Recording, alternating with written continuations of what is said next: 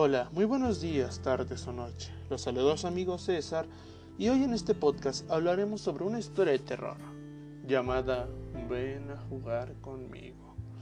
Sin más preámbulos, tríganse la botana, pónganse los audífonos y comenzamos.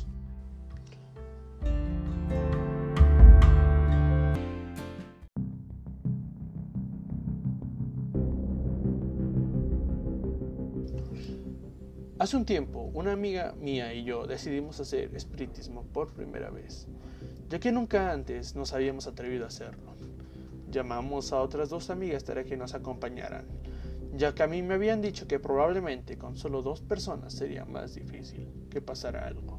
Nos costó trabajo convencerlas, pero al final se dieron.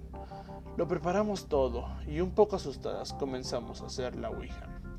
Durante la sesión, una de las compañeras a las que habíamos llamado dijo, yo me voy de aquí, menuda tontería está la Ouija.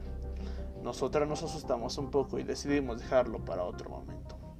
Al cabo de unos días, la compañera que se había ido me llamó aterrorizada, diciéndome que de camino a casa, después de haber ido a estudiar a la biblioteca, al pasar por delante de una casa en ruinas que hay cerca de su hogar, una niña vestida de blanco le había pedido que jugara con ella.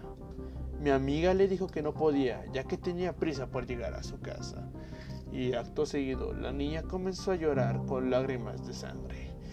Mi amiga salió de allí corriendo y, al llegar a casa fue cuando me llamó. Hasta ahí fue lo que me contó. Mi amiga en un principio me lo, me lo tomé a broma, pero algo me hacía pensar que mi amiga hablaba en serio.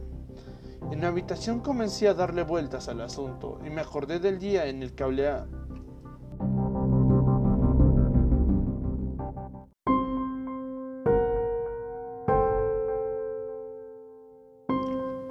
mi habitación comencé a darle vueltas al asunto y me acordé del día en que habíamos hecho espiritismo y de las malas maneras con las que mi amiga se había retirado.